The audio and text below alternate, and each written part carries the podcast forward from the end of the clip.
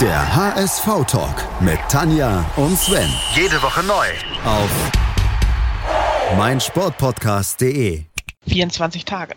24 Türen. 24 Trainer. Der HSV-Kalender mit Tanja. Und Sven. Der HSV-Talk bei meinsportpodcast.de öffnet Tür Nummer 18 des HSV-Kalender. Und Ophi, Sven, das wird jetzt nicht schön, oder?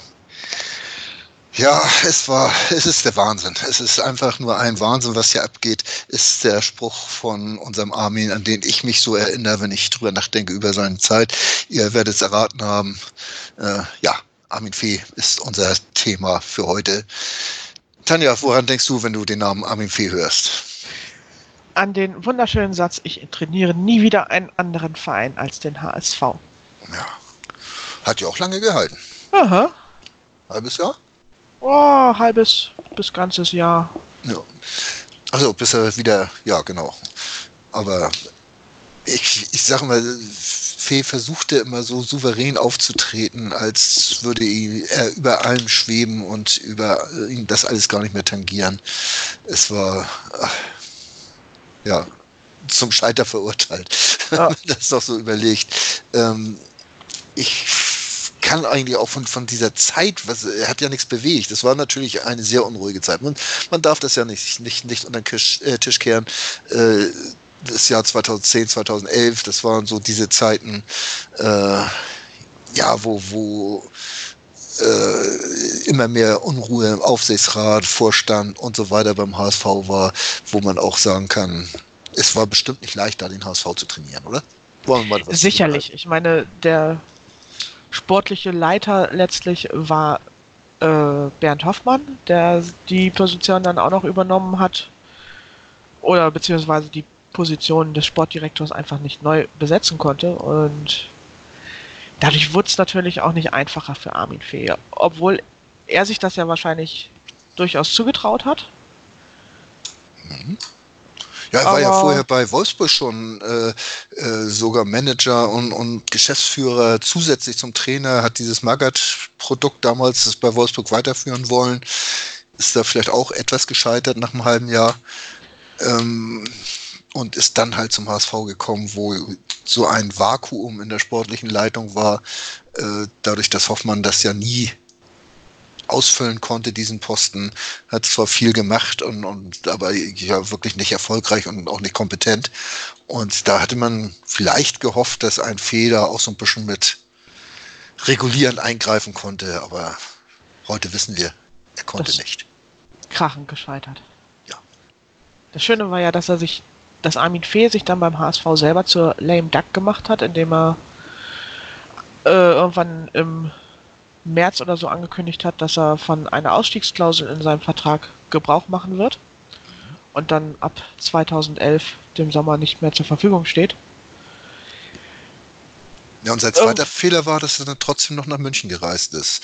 Und das war ja diese Zeit, wo man aus München als HSVer ja eigentlich äh, nicht nur mit einem blauen Auge, sondern mindestens mit zwei blauen Augen weggekommen ist. Und er hatte diesmal sechs Tore im Gepäck, allerdings Gegentore. Und das war es dann halt, ne? Ja. Und das auch nur irgendwie eine Woche nach seiner Ankündigung. Ja. Äh, ja, irgendwo natürlich war die Zeit zu kurz, als dass er da hätte irgendetwas prägen können. Es war ja auch diese Zeit, wo dann wirklich die Trainer nicht länger als ein halbes oder dreiviertel Jahr beim HSV waren. Die gaben sich die Klinke in die Hand. Also sein Vorgänger war Ricardo Monitz und sein Nachfolger Michael Oenning. weiß man auch schon Bescheid, in welcher Zeit er da war. Äh, da hat auch nie jemand mal das Gefühl gehabt, da irgendwo was, was Vernünftiges zu installieren auf dem Trainerposten beim HSV. Und äh, diese Riege passte Fee eigentlich auch ganz gut rein. Der sich ja. selbst, glaube ich, maßlos überschätzt hat. Ja, also. Das heißt, hat. Das tut er ja bis heute noch. Es ist schon seine Ankündigung, diese Aus von der Ausstiegsklausel zu ge Gebrauch zu machen, kam dann mit dem Satz daher, dass er für dass er für sich keine Perspektive beim HSV sportlich sieht. Also er ist sportlich wirklich komplett verantwortlich als Manager und Trainer letztlich ja.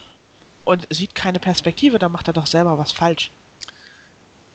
Das hat er wahrscheinlich bis heute noch nicht begriffen. Ah, Also, ähm, wie gesagt, man muss nochmal sagen, die Zeit war nicht dafür angedacht, dass man äh, beim HSV als Trainer alt werden konnte. Aber man hat es wirklich die Möglichkeit gehabt, durch erfolgreiches Arbeiten irgendwo auch einen Fußabdruck zu hinterlassen und man hätte auch die Chance gehabt, längerfristig arbeiten zu können, äh, wenn man denn sich nicht von dem Umfeld hätte beeindrucken lassen. Und Fee hat, glaube ich, mehr nach links und rechts als auf das Spielfeld geguckt. ja, dem war wohl so. war mein Gefühl, meine Wahrnehmung von damals. So lange ist es ja noch gar nicht her. Es sind ja erst äh, acht, neun Jahre her. Aber ja, fast ein Jahrzehnt. fast ein Jahrzehnt. Ein sehr erfolgreiches Jahrzehnt des HSV, was er da begründet hat. Nein, hat er ja gar nicht begründet, sondern äh, über diese ganzen Geschichten, da, da gibt es noch so viel zu erzählen. Und da haben wir auch im HSV-Talk in den letzten 150 Sendungen ja auch schon so einiges abgeknabbert. Aber ja, Man muss festhalten, dass Armin Fee ist definitiv ein Bausteinchen in diesem ganzen vertrackten Konstrukt, das der HSV in den 10er Jahren aufgebaut hat, das dann im Abstieg mündete. Genau. Und meiner Meinung nach nicht mal ein unwesentliches, Vermutlich, ja. vermutlich. Ja, so ist es mit Armin Fee. Äh, weitere Trainerstationen, er hat ja noch ein bisschen weiter trainiert. Äh, Armin Fee Frankfurt, mit denen ist er aufgestiegen. Äh, dann war es auch so ein bisschen obskur, als er da ausgestiegen ist. Er Oder wollte häufiger Siege fe- feiern, deswegen hat er seinen Vertrag nicht verlängert. Finde ich super. Ja. Wunderbar, ne? Ja, hat auch genau hingehauen, mit dann zum VfB Stuttgart zu gehen, wo man ihn auch dann recht schnell wieder loswerden wollte. Und das war dann nach seiner Rückkehr in Frankfurt dann nicht ganz anders. Das ist also so dieser Wahnsinn, aus Frankfurt abzuhauen und dann bei Frankfurt wieder anzuheuern. Aber äh, immerhin war er da der letzte Trainer, der erfolglos war. Danach ging es ja bei Frankfurt bergauf. Das hat er immerhin hinbekommen. Äh, ja, als Geschäftsführer in Köln. Ja, Ist noch gar nicht so lange her, dass man sich da von ihm getrennt hat. Und äh, da hat er immerhin ja, fast zwei Jahre durchgehalten. Das ist ja schon mal was. Ja, aber letztlich auch da, ich glaube, wenn man die FC-Fans fragen würde, was von Fee übrig bleibt, ist auch eher so beleidigte Leberwurst. Er kündigte ja auch selbst an, seinen Vertrag nicht verlängern zu wollen. Kommt uns irgendwie bekannt vor und Mhm. wurde dann zwei Wochen später entlassen. Äh, das ist Armin Fee. Also meiner Meinung nach einer der Trainer, die äh, an der größten Selbstüberschätzung äh, gelitten haben hier beim HSV, äh, der sich wirklich ja nicht vernünftig selbst einschätzen konnte und sich alles zugetraut hatte äh, und doch dafür ein bisschen zu wenig geschafft hat. Dem ist definitiv so. Und jetzt hoffen wir einfach, dass im Gegensatz zu Frankfurt und Stuttgart holen wir ihn niemals wieder. Ich mag mir das nicht vorstellen. Nein, wirklich nicht. Machen wir nicht. Nee. Punkt. Tür zu? Au Femine, ja. Gut. Dann Tür zu mit Armin Fee. Wir hören uns morgen wieder und sind dann schon bei der 19. Pforte des HSV äh, HSV-Kalenders und da müssen wir einfach mal gucken, so allmählich auf der Zielgerade werden uns noch so ein paar Trainer, vielleicht habt ihr schon eine Idee, wer das sein könnte, äh, noch über den Weg laufen. Mal sehen, wer das ist. Seid gespannt. Bis morgen. Moin. Moin. Hast das Spiel gesehen? Ja, War ganz gut, ne?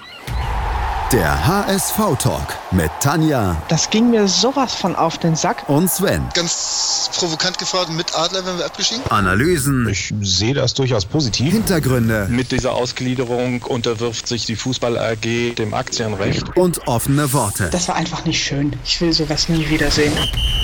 Der HSV-Talk auf meinsportpodcast.de.